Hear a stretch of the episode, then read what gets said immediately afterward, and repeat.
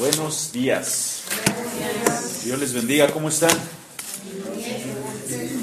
Contentos, felices, bendecidos. Le damos gracias a Dios porque su misericordia es para siempre.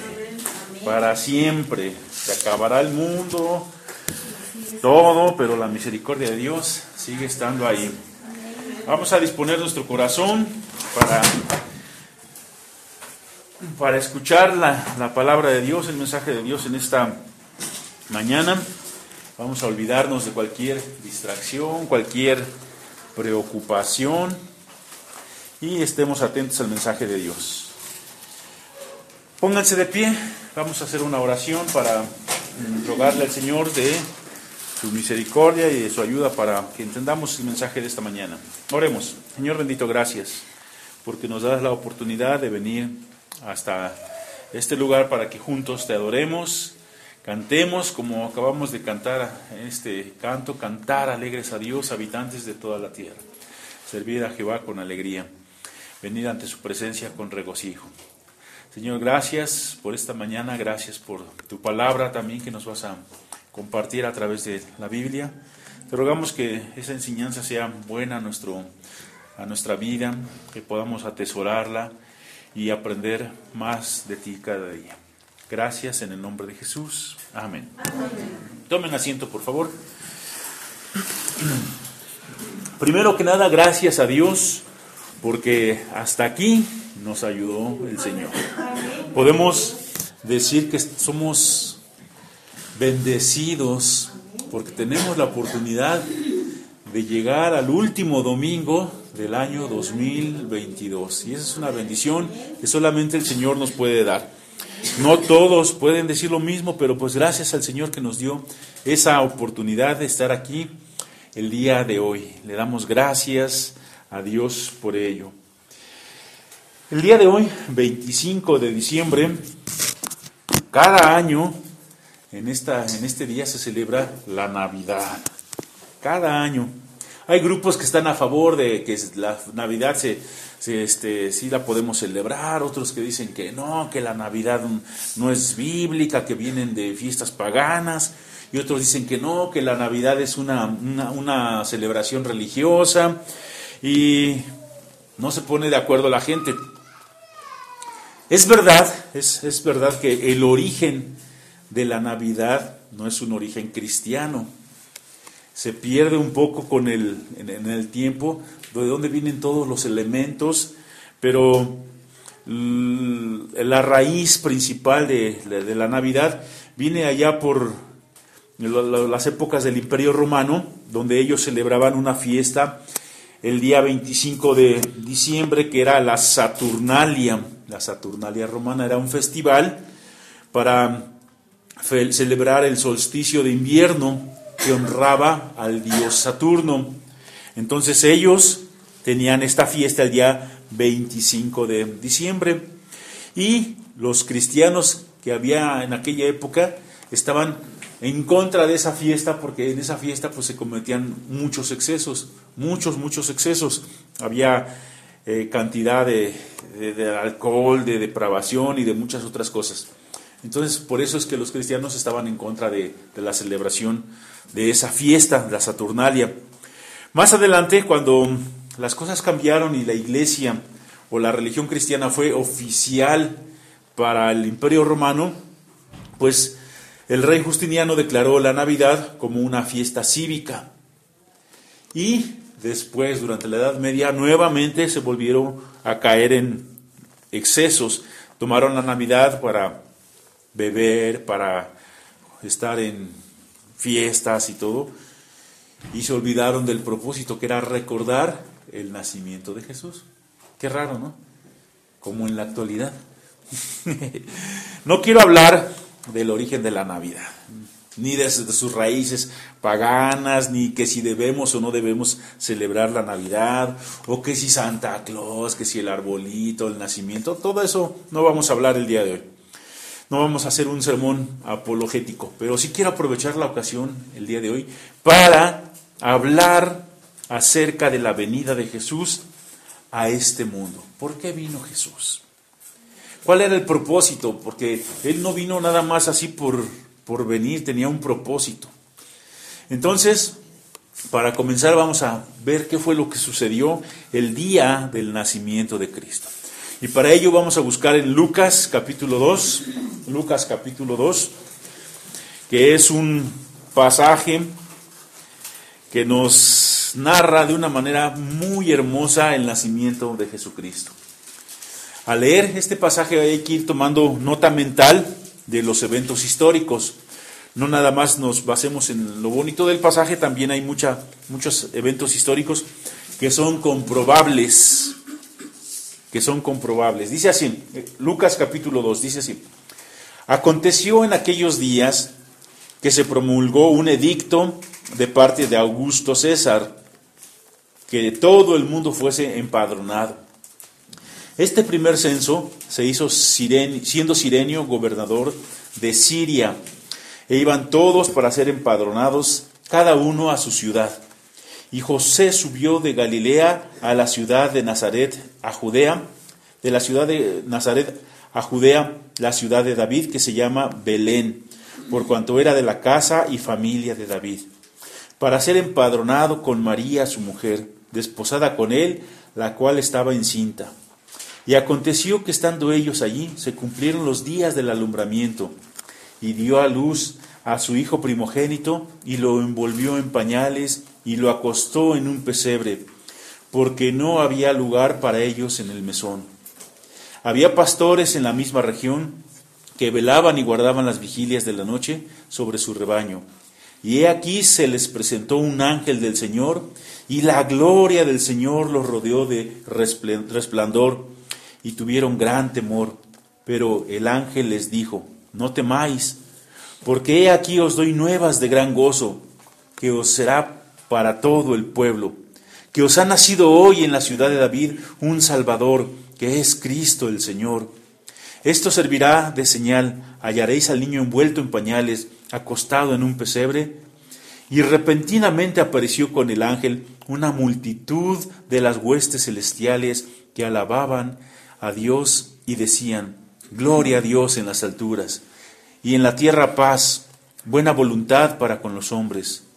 Sucedió que cuando los ángeles se fueron de ellos al cielo, los pastores se dijeron unos a otros, Pasemos pues hasta Belén y veamos esto que ha sucedido y que el Señor nos ha manifestado.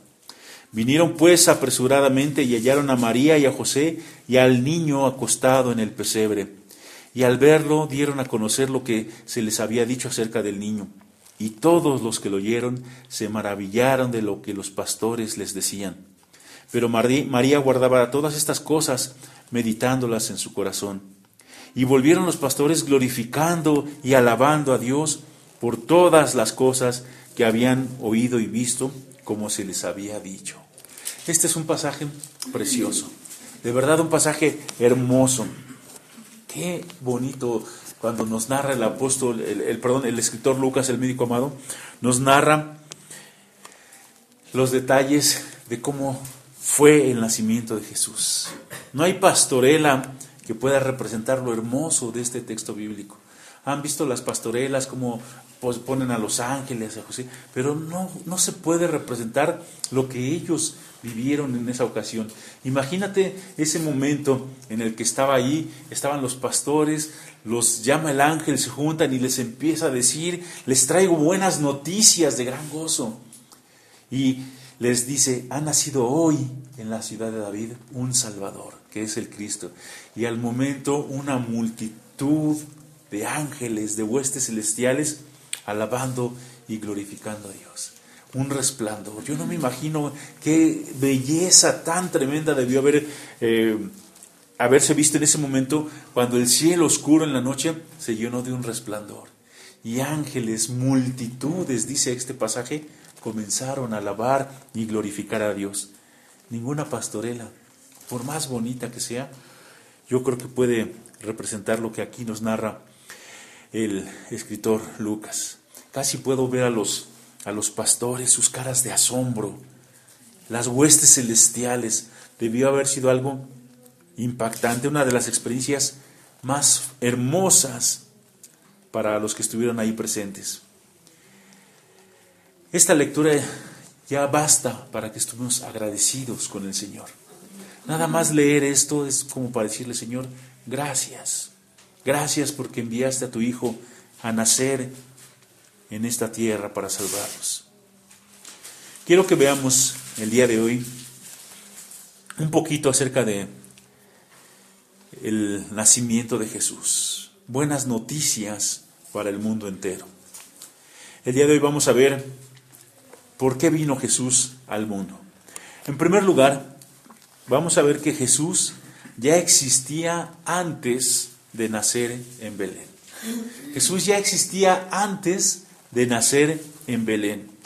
Para ello vamos a el Evangelio según San Juan, capítulo 1. Tengan ahí la lectura.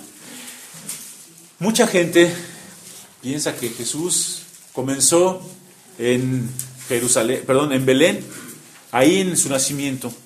Ignoran que Jesús existía desde la eternidad pasada. Dice el apóstol Juan que nos narra en su prólogo de una manera excelsa la pasada eternidad de Jesús. Dice en el capítulo 1, versículo 1 al 5, dice, en el principio era el verbo. Estamos hablando de Jesús. En el principio era Jesús. En el principio era la palabra. Era el logos, era el verbo.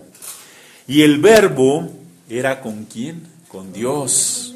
Y el verbo que era? Era Dios. Este era en el principio con Dios. Y no estamos hablando del principio de Génesis, donde dice Génesis 1.1, en el principio creó Dios, Dios, los cielos y la tierra. Ese principio es el, de, el nuestro, el de nuestra creación. El principio de Jesús, de Logos que nos está narrando aquí, es la eternidad pasada. La eternidad pasada, sí, ni siquiera nos imaginamos, no alcanzamos a entender eso. En el principio era Jesús era el Logos, era el Verbo, y el Verbo era con Dios, y el Verbo era Dios. Este era en el principio con Dios. Y después ahora sí viene, todas las cosas por Él fueron hechas, y sin Él nada de lo que ha sido hecho fue hecho. En Él estaba la vida, y la vida era la luz de los hombres. La luz en las tinieblas resplandece, y las tinieblas no prevalecieron contra ella. Nos brincamos al 9. Aquella luz verdadera que alumbra a todo hombre venía a este mundo. 14. Y aquel verbo fue hecho carne y habitó entre nosotros. Y vimos su gloria, gloria como del unigénito del Padre, lleno de gracia y de verdad. Jesús ya existía desde mucho antes que la creación fuera hecha. Mucho antes que las cosas fueran hechas, Él ya existía. Y nos dice aquí Todas las cosas por Él fueron hechas. Y el versículo 14 me encanta, dice, y aquel verbo, aquel Jesús, aquella palabra fue hecho carne. Y fue lo que acabamos de leer acá en Lucas, cuando vino Jesús a través de María. Un nacimiento en unas circunstancias difíciles porque no tenían lugar para ellos en el mesón tuvieron que hospedarse en un pesebre que era la parte baja de una casa donde guardaban los animales y en la parte alta vivían las personas. Entonces ahí tuvo que nacer Jesús en un lugar humilde. El creador de todas las cosas, el que hizo que todas las cosas subsistieran, aquella luz verdadera que alumbra a todo hombre, vino y nació en un pesebre. Dice este versículo, y aquel verbo fue hecho carne y habitó entre nosotros y vimos su gloria, gloria como del unigénito del Padre, lleno de gracia y de verdad. No solo estaba Jesús en el principio, Él es el principio de todo. Es como un juego de palabras. Él no solo estaba en el principio, sino que Él es el principio de todas las cosas. Él no tiene principio ni tiene fin. Si tuviera principio, ya no hubiera sido desde el principio. Y no era en Dios, era con Dios. Son cosas diferentes.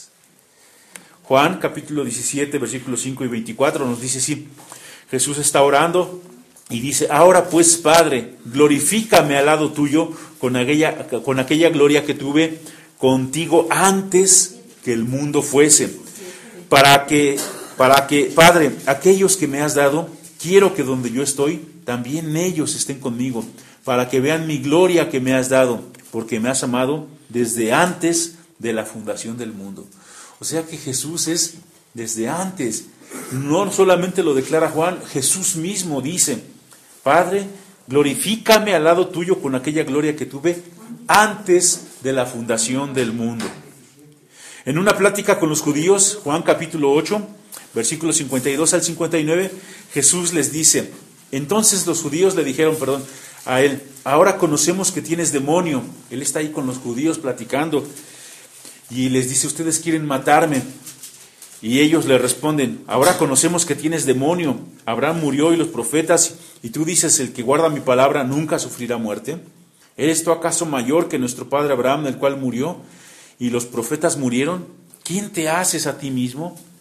Respondió Jesús, si yo me glorifico a mí mismo, mi gloria nada es. Mi Padre es el que me glorifica, el que vosotros decís que es vuestro Padre, vuestro Dios, pero vosotros no le conocéis mas yo lo conozco.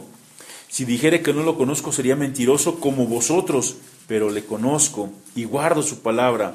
Abraham vuestro padre se gozó de que había de venir mi día y lo vio y se gozó. Entonces le dijeron los judíos, aún no tienes 50 años, ni ya has visto a Abraham. Jesús les dijo, de cierto, de cierto os digo que antes que Abraham fuese, yo soy. Tomaron entonces piedras para arrojárselas, pero Jesús se escondió y salió del templo y atravesando por el medio de ellos, se fue. Jesús está platicando con los judíos y ellos este, se, siempre se escudaban en que eran hijos de Abraham. Siempre era, no, no, nosotros somos hijos de Abraham. Y entonces Él les dice, pues Abraham vio mi día y se gozó. Abraham vivió como dos mil años antes de Jesucristo, como dos mil años. Jesús aquí tenía como treinta y tantos años. Y le dice, oye, tú no tienes ni cincuenta, ni años y ya viste a Abraham. Es, es ilógico. Pero Jesús les responde, antes que Abraham fuera, yo ya existía. Jesús no nació, no vino a, no comenzó su existencia en el momento de su nacimiento. Él ya existía desde la eternidad pasada. Y la respuesta que Jesús les da es muy interesante porque les dice, de cierto, de cierto os digo, antes que Abraham fuese, yo soy. Qué interesante. ¿Se acuerdan cuando Moisés tuvo su primera entrevista con Dios? Que le, le respondió, oye, y si me dicen, ¿quién me manda? ¿Qué les voy a, decir? ¿Cómo te llamas? ¿Y qué le dijo Dios? Yo soy. Yo soy el que soy, le dijo. Así dirás a los hijos de Israel, yo soy, me envió a vosotros. Y esto es lo que Jesús les está respondiendo a los judíos. Antes que Abraham fuese, yo soy. Los judíos tenían prohibido repetir el nombre de Dios. El nombre de Dios es exactamente eh, traducido en nuestra lengua es yo soy. Jehová o Yahvé o como se le quiera traducir, Jehová o como le, lo traducen, realmente significa yo soy. Entonces, cuando ellos le dicen, oye, tú todavía no tienes 50 años, y ya viste a Abraham, y él les dice, pues les digo la verdad, antes que Abraham fuera, y les dice la palabra, Jehová, Yahvé. Yahvé, Jehová, yo soy. Por eso, dice, tomaron piedras para arrojárselas. Acuérdense que los que blasfemaban el nombre de Dios, la pena era pena capital de ser apedreados. Por eso es que lo querían apedrear. No porque dijo que viviera, vivía desde antes que Abraham, sino porque él usó sobre él mismo el nombre de Dios. O sea, Jesús es eterno. La palabra yo soy es un, según los eruditos este, en el idioma dicen que es un verbo perfecto continuo, ¿no? no sé cómo exactamente cómo se llama. El chiste es que quiere decir yo era, yo soy y yo seré. Siempre he existido. Entonces Jesús dice, antes de que Abraham fuera, yo soy. Isaías 9:6, profetizando, no lo busquen, profetizando la venida de Cristo, dice, porque niño nos es nacido, hijo nos es dado, y el principado sobre su hombro, y se llamará su nombre admirable, consejero, Dios fuerte, Padre eterno, príncipe de paz. Jesús es Padre eterno. ¿Y qué quiere decir Padre eterno? Que siempre, siempre ha existido. Colosenses 1.17, el apóstol Pablo nos dice, y Él es antes de todas las cosas, y todas las cosas en Él subsisten. Hebreos 13.8 nos dice, Jesucristo es el mismo ayer y hoy y por los siglos. Estos son solamente algunos de los pasajes más representativos de la preexistencia de Cristo. Hoy no vamos a hablar de teología, pero sí quiero que nos quede muy claro que Cristo existe desde siempre, desde el principio. Él es el que creó todas las cosas. Leímos en Lucas cómo fue que Cristo vino a la tierra, cómo nació, con esa narración tan hermosa que nos este, muestra Lucas. Dice que estaban ahí los pastores y les apareció un ángel y les dijo, no temáis, porque aquí os doy nuevas de gran gozo, que serán para todo el pueblo, que os ha nacido hoy en la ciudad de David un Salvador, que es Cristo el Señor. Esas son noticias de gran gozo. Segundo lugar, quiero que sepamos que la venida de Jesús es parte del plan de Dios para salvación del hombre no fue algo improvisado, no fue algo que Jesús este, tomó de última hora, no fue una ocurrencia del Padre, así como un plan emergente, oh híjole, ¿y ahora qué hago? Ah, ah, ya sé, voy a mandar a mi hijo, a ver si puede salvar a algunos. No, había un plan eterno también desde antes de la fundación del mundo. Nosotros sabemos que Jesucristo es el tema central de la Biblia aunque no se menciona a veces por su nombre tal cual en las escrituras, sabemos que es el tema central de la Biblia. Y el versículo más conocido, Juan 3:16, nos dice eh, el, el corazón, el tema principal de la Biblia, porque de tal manera amó Dios al mundo que hizo que dio a su Hijo único para que todo aquel que en él cree no se pierda, mas tenga vida eterna. Y vemos desde Génesis, cuando Dios le hace la promesa al hombre que iba a darles la salvación a través de la simiente de la mujer. Y vemos que a Abraham le hace nuevamente la promesa de salvación. Le dice a Abraham, en ti serán benditas todas las familias de la tierra. Génesis 12.3 dice, bendeciré a los que te bendijeren y a los que te maldijeren maldeciré y serán benditas en ti todas las familias de la tierra. Génesis 22, 18. En tu simiente serán benditas todas las naciones de la tierra, por cuanto obedeciste mi voz. Génesis 26, 4 y 28, 14 y muchos otros, la misma promesa Abraham. En tu simiente voy a bendecir a todas las naciones de la tierra. En tu simiente. Cuando lo lees hace cuatro mil años, o sea, en la época de Abraham, cuando le fue dado esta, este mensaje a Abraham, como que no entiendes cuál es el, el mensaje, cuál es el propósito. Pero a través de la historia nos damos cuenta de lo que sucedió. Llegando a Gálatas 3, 16 y 19, el apóstol Pablo nos dice, ahora bien, a Abraham fueron hechas las promesas y a su simiente, no dice a sus, a las simientes, como si hablase de muchos, sino como de uno, y a tu simiente, la cual es Cristo.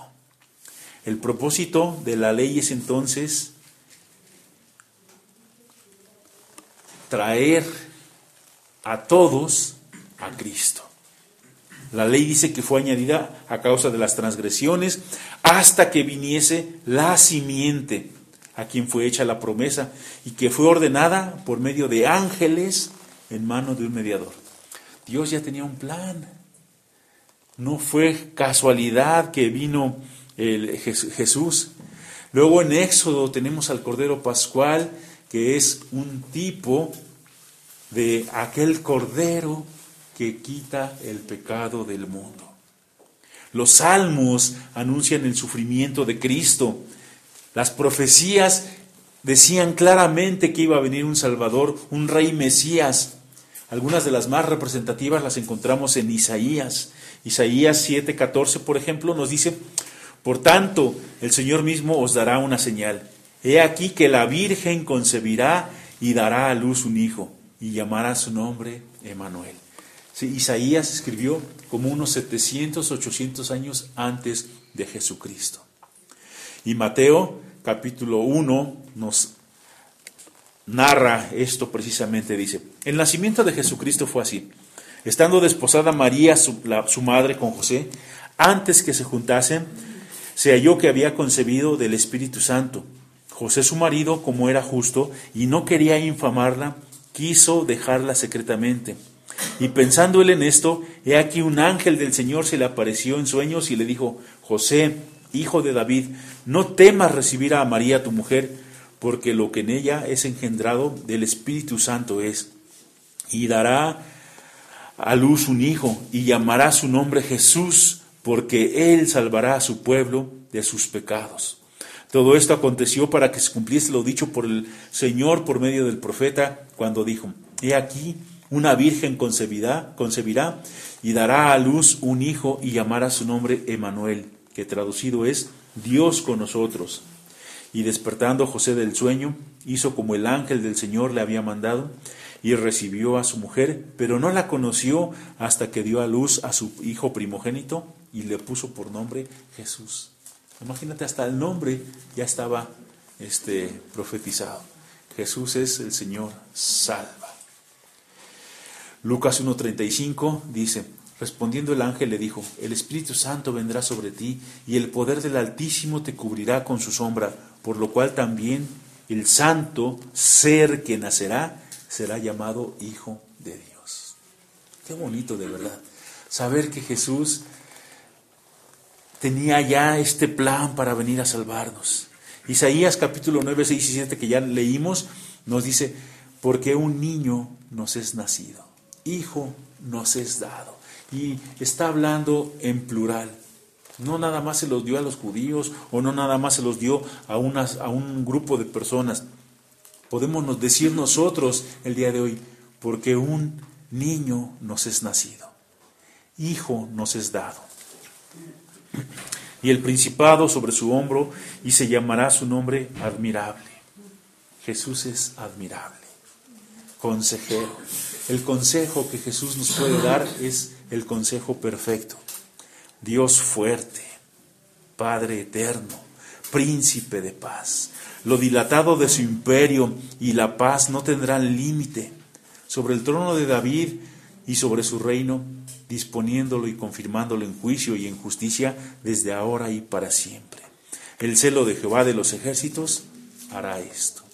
Qué hermoso saber que Jesús vino a este mundo y no fue por casualidad, no fue un plan emergente, no fue una ocurrencia, una ocurrencia de último, este, de último momento.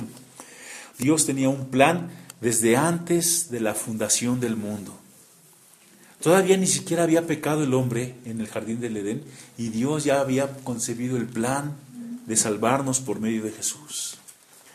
Mateo 25, 34 dice así, entonces el rey dirá a los de su derecha, venid benditos de mi Padre, heredad del reino preparado para vosotros desde antes de la fundación del mundo. Primera de Pedro 1, 18 al 21 dice, sabiendo que fuisteis rescatados de vuestra vana manera de vivir, la cual recibisteis de vuestros padres, no con cosas corruptibles como oro o plata, sino con la sangre preciosa de Cristo, como de un cordero sin mancha y sin contaminación, ya destinado desde antes de la fundación del mundo, pero manifestado en los postreros tiempos por amor de vosotros y mediante el cual creéis en Dios, quien le resucitó de los muertos y le ha dado gloria para que vuestra fe y esperanza sean en Dios. Desde antes de la fundación del mundo, Jesús ya nos amaba. Desde antes de la fundación del mundo, Él ya estaba dispuesto a venir a morir por nosotros. El evento que nos narra Lucas es parte de ese hermoso plan que Dios ya tenía desde antes de la fundación del mundo. Salvarnos de la condenación eterna. ¿Te imaginas qué hermoso es Dios? Todavía no había creación, todavía no había pecado Adán y Eva. Todavía no habíamos pecado nosotros y Él ya tenía en su plan salvarnos. ¿Y cómo le iba a hacer? A través de Jesús, a través de su Hijo. En tercer lugar, precisamente la misión de Jesús en este mundo. Ya vimos que existía desde antes de la fundación del mundo. Ya vimos que hay un plan eterno para salvar, salvar al mundo. Entonces llega el momento en el que el Padre dice, es ahora cuando Jesús tiene que nacer y envía a su hijo nacido de una mujer, nacido débil, indefenso, como todo bebé. ¿Qué hace un bebé sin sus papás? Se muere. ¿Qué hace un pequeño ser que no sabe ni siquiera nada, absolutamente nada para sobrevivir? Si se fijan, los animalitos nacen con un instinto y buscan comida y tratan este, de sobrevivir. Hay animalitos que nacen ya capacitados para sobrevivir y para eh, ser incluso hasta depredadores desde el primer día de su nacimiento. Los seres humanos no. Los seres humanos dependemos de nuestros padres completamente. Entonces, así nació Jesús, indefenso. ¿Qué necesidad tenía Jesús de venir a este mundo? ¿Qué necesidad tenía Él?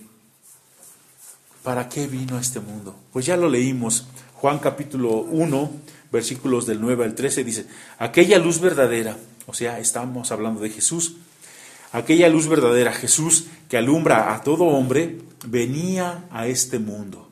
En el mundo estaba y el mundo por él fue hecho, pero el mundo no le conoció. A lo suyo vino y los suyos no le recibieron. Mas a todos los que le recibieron, a los que creen en su nombre, les dio potestad de ser hechos hijos de Dios, los cuales no son engendrados de sangre, ni de voluntad de carne, ni de voluntad de varón, sino de Dios. ¿A qué vino Jesús? Aquella luz verdadera que alumbra a todo hombre, ¿a qué vino? a darnos la potestad de ser hechos hijos de Dios. No cualquiera es hijo de Dios. La gente tiene la creencia que todos los seres humanos somos hijos de Dios. No es verdad. ¿Somos creación de Dios? Sí, pero no todos somos hijos de Dios. La Biblia nos lo dice claramente. A lo suyo vino y los suyos no le recibieron. Vino al pueblo judío, al pueblo que era la nación de Dios, y no lo recibieron. Dice, mas a todos los que le recibieron, a los que creen en su nombre, les dio potestad de ser hechos hijos de Dios. ¿A qué vino Jesús? A que tú y yo seamos hijos de Dios. Eso es un privilegio tremendo. Jesús nació en un pesebre, así como lo acabamos de leer en Lucas. Y fueron los pastores y glorificaron a Dios y después vinieron los magos de Oriente y lo adoraron. Vino para que nosotros seamos hijos de Dios. Juan 1.18 dice, a Dios nadie le vio jamás. El unigénito Hijo que está en el seno del Padre, Él le ha dado a conocer. ¿A qué vino Jesús? A darnos a conocer a Dios. Nosotros no podemos conocer a Dios porque dice la Biblia, que ve a Dios va a morir. Porque Dios es como un fuego, como una luz este, que habita en medio de una luz inaccesible, inaccesible. Entonces, a Dios nadie le vio jamás. Por eso vino Jesús, para darnos a conocer a Dios. En una ocasión le decía uno de sus discípulos, muéstranos al Padre y nos basta. ¿Y qué le dijo Jesús? Me has visto a mí, has visto al Padre. ¿A qué vino Jesús? A darnos a conocer a Dios. Cuando nosotros conocemos a Jesús, entonces conocemos a Dios. Qué privilegio tenemos nosotros de tener una Biblia y de conocer a Jesús. Tenemos esa bendición tan hermosa. Le dijo Jesús a, Tomás el incrédulo, bienaventurados aquellos que no vieron y creyeron. Entonces, es hermoso saber que Jesús vino a darnos a conocer al Padre. En el momento en que tú conoces la Biblia, que conoces a Jesús, estás conociendo a Dios. Juan 1.29 dice, al día siguiente vio Juan a Jesús que venía a él y dijo, he aquí el Cordero de Dios que quita el pecado del mundo. ¿A qué vino Jesús? ¿Qué necesidad tenía de venir? Pues vino a quitar el pecado del mundo. La Biblia nos enseña que todos los hombres somos pecadores. Todos los hombres somos pecadores. No hay justo ni aún uno. El más buena gente que conozcas, el más bien portado que conozcas, tiene pecados. Tiene una mancha grande de pecados. Todos somos pecadores. Todos hemos sido destituidos de la gloria de Dios. Todos hemos mentido, hemos robado, hemos hecho cosas feas. Dice la Biblia que aún nuestras buenas obras son como trapos de inmundicia delante de Dios. Por más bien portado que sea la persona, no puede estar a la altura de la santidad que Dios exige. Pero Jesús vino a quitar ese pecado. Jesús vino a quitar esos trapos de inmundicia y a presentarnos delante de Dios limpios. Esto es algo hermoso. Juan 3:16 dice, de tal manera amó Dios al mundo que ha dado a su Hijo unigénito, para que todo aquel que en él cree no se pierda, mas tenga vida eterna. ¿A qué vino Jesús? A que no te pierdas, a que no te vayas al infierno. Jesús nació en Belén, y ahí comenzó una vida terrenal que tenía un propósito, que era que no te pierdas, que no te vayas al infierno, sino que tengas vida eterna. Nació en un pesebre, pero no se quedó en un pesebre. Creció, fue un niño pequeñito, después se hizo un adolescente, se hizo joven, se hizo adulto, Inició su ministerio aproximadamente a los 30 años de edad. Estuvo predicando durante unos tres años y medio, anunciando que el reino de Dios había llegado, sanando enfermos, teniendo misericordia de las personas, y finalmente fue apresado porque lo traicionó uno de los suyos. Fue juzgado injustamente y luego tuvo que morir en una cruz. Imagínate qué terrible castigo. El morir en una cruz era el castigo más horrible que te puedas imaginar. Un castigo público. A muchos los sentencian a muerte, a muchos este, los fusilaron, a otros los este, mataron, pero el castigo en una cruz era un castigo público. Les, los desnudaban, los golpeaban, cosas terribles, y ahí públicamente los exhibían ahí. Pero eso fue precisamente el plan de Dios para que a través de esa crucifixión Jesús nos salvara. Acabamos de memorizar unos versículos, ¿verdad? Donde dice que Jesús triunfó sobre las potestades, triunfando sobre ellos en la cruz y los exhibió públicamente. Entonces, aparentemente Él había sido derrotado ahí en la cruz, pero no, era justamente lo contrario. En la cruz estaba derrotando a Satanás. En la cruz estaba salvándonos de nuestros pecados. En la cruz estaba limpiando nuestro ser. Porque a eso vino Jesús. A eso vino Jesucristo. Efesios capítulo 2, cuando puedan leerlo allá en sus casas, lo leen por favor. Efesios capítulo 2 nos habla de una manera hermosa acerca de Jesucristo. Dice, y Él os dio vida a vosotros cuando estabais muertos en vuestros delitos y pecados. Jesús nos dio vida cuando nosotros estábamos muertos en pecados, embarrados de vicios, de alcohol, de droga, de sexo, de tantas cosas que el hombre ha hecho para ir en contra de la voluntad de Dios. Dice, en los cuales anduvisteis en otro tiempo, siguiendo la corriente de este mundo, conforme al príncipe de la potestad del aire, que el espíritu que ahora gobierna, que ahora opera en los hijos de desobediencia, entre los cuales también nosotros vivimos en otro tiempo, en los deseos de nuestra carne, haciendo la voluntad de la carne y los pensamientos, y éramos por naturaleza hijos de ira, lo mismo que los demás.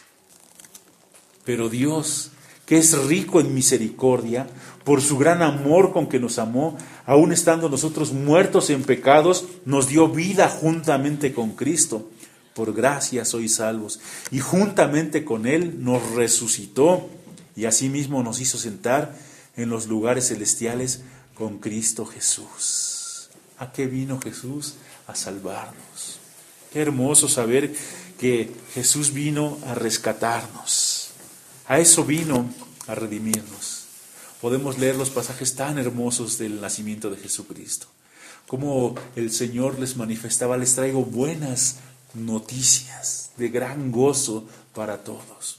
Que os ha nacido hoy en la ciudad de David un Salvador, que es el Cristo. Recordemos entonces que cuando Jesús vino a la tierra, vino con un propósito. Vino con un plan y ese plan era salvarnos a todos nosotros. Quiero cerrar con un versículo, primera de Timoteo 3:16. Primera de Timoteo 3:16 dice, e indiscutiblemente grande es el misterio de la piedad. El misterio es algo así como que desconocido, algo que, que no sabemos exactamente cómo es. Y dice el apóstol Pablo, este misterio es grande, el misterio de la piedad. Y ahí va el misterio de la piedad. Dios fue manifestado en carne. ¿Quién? Dios. ¿Y quién fue el que vimos que nació? Jesús. Jesús fue manifestado en carne, justificado en el Espíritu, visto de los ángeles, predicado a los gentiles, creído en el mundo y recibido arriba en gloria. Un pasaje hermoso que nos resume todo lo que acabamos de ver el día de hoy. Qué bonito es recordar todo esto. Una obra que aquí en la tierra comenzó en Belén, pero que realmente había comenzado en el corazón de Dios desde antes de la fundación del mundo. Que a través de Jesús nosotros somos salvos. Un relato muy bonito que nos da Lucas, noticias de gran gozo. Quiero preguntarte, ¿qué has hecho con Jesús? Todos los que estamos aquí hemos escuchado hablar de Jesús. ¿Qué has hecho con Jesús? ¿Qué has hecho por Jesús? ¿Cómo ha cambiado tu vida el saber que Jesús vino a la tierra, que nació en un humilde pesebre y que fue después llevado a la cruz para el perdón de tus pecados.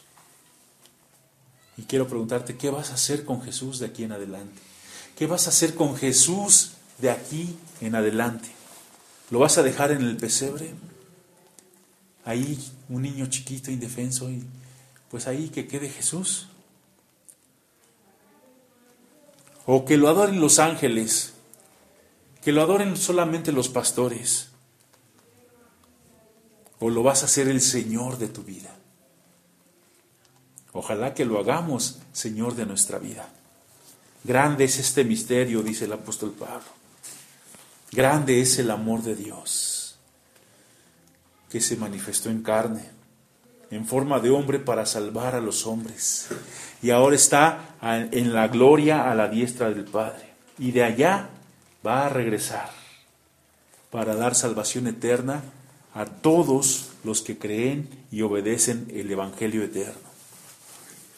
Que Cristo murió por nuestros pecados, que fue sepultado, pero que resucitó al tercer día y que está sentado a la diestra del Padre esperando el momento de regresar por su iglesia. ¿Qué vas a hacer con Jesús? Vamos a orar para finalizar. Señor bendito, te damos gracias porque Jesús vino a la tierra a morir por nosotros. Es verdad que nació en un pesebre, pero no se quedó ahí en el pesebre, Señor.